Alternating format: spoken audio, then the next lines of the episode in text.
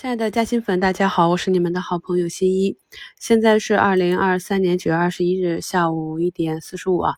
刚刚呢，华为这条线上，长山、北明在午后拉高横盘之后呢，十三个一啊封上涨停。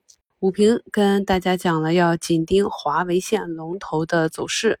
下午一开盘啊，一点零七分左右，华为线上的润和软件、软通动力、长山、北明。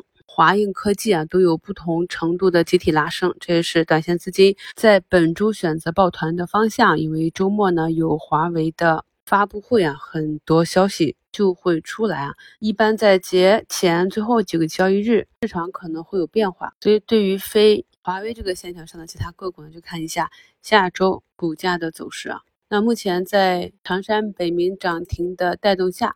消费电子这里的高标熔接技术啊，也是封上了涨停。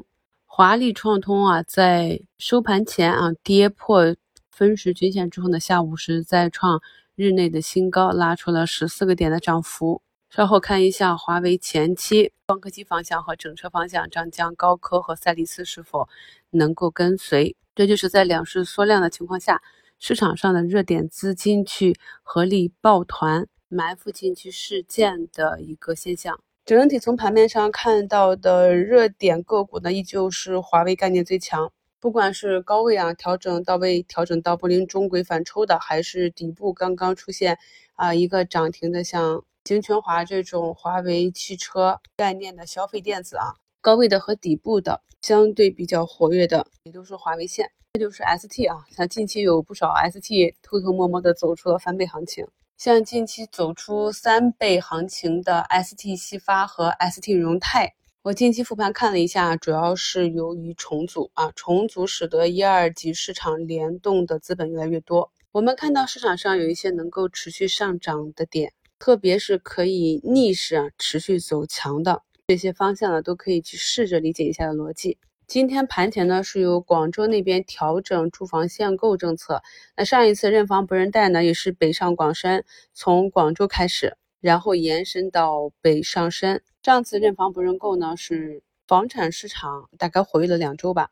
主要是换房的需求呢，是需要把之前贷款买的房卖出去啊，或者还上贷款，才能够以比较优惠的利率去再次买一套房。所以卖方的挂单一下就多了，但是没有接盘。那么不知道这一次放宽了住房限购政策，对于市场能有多少影响？国际上的主要担心的也是我国的这个房产问题啊，因为近期的新闻大家也看到了，所以要保证市场平稳健康的发展呢，还是要解决这几个大房企的问题。也正因为如此，今天早盘竞价领涨的房地产板块呢，我在早评和午评基本上没有怎么提及啊。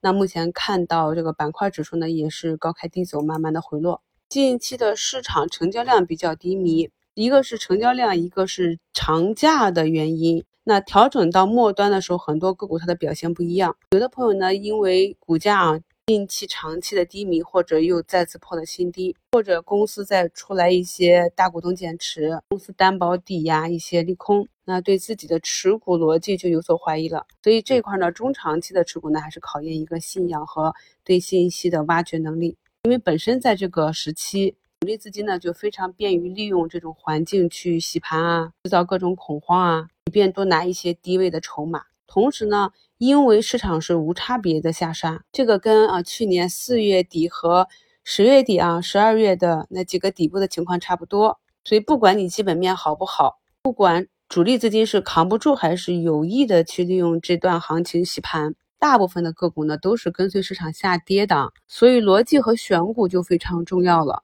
利用这段时间认真的复盘，把仓位切换到被无差别下杀或者主力刻意低位洗盘的这些标的中，才能够保证这一旦四季度的行情转好，你持有的个股能够跑赢市场。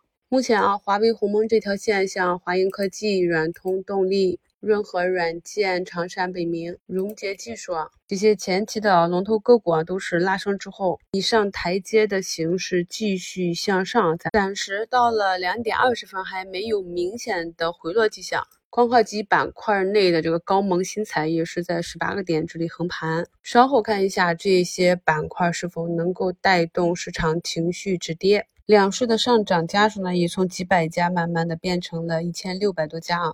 由于市场卷得很啊，抢跑的资金比较多，所以大概率的这个主跌段也是差不多了。希望节前呢，市场能够平稳的运行。今晚八点是我们节前最后一次直播，朋友们有时间呢都可以点击节目简介中的直播链接预约一下。感谢收听，我们晚上直播见。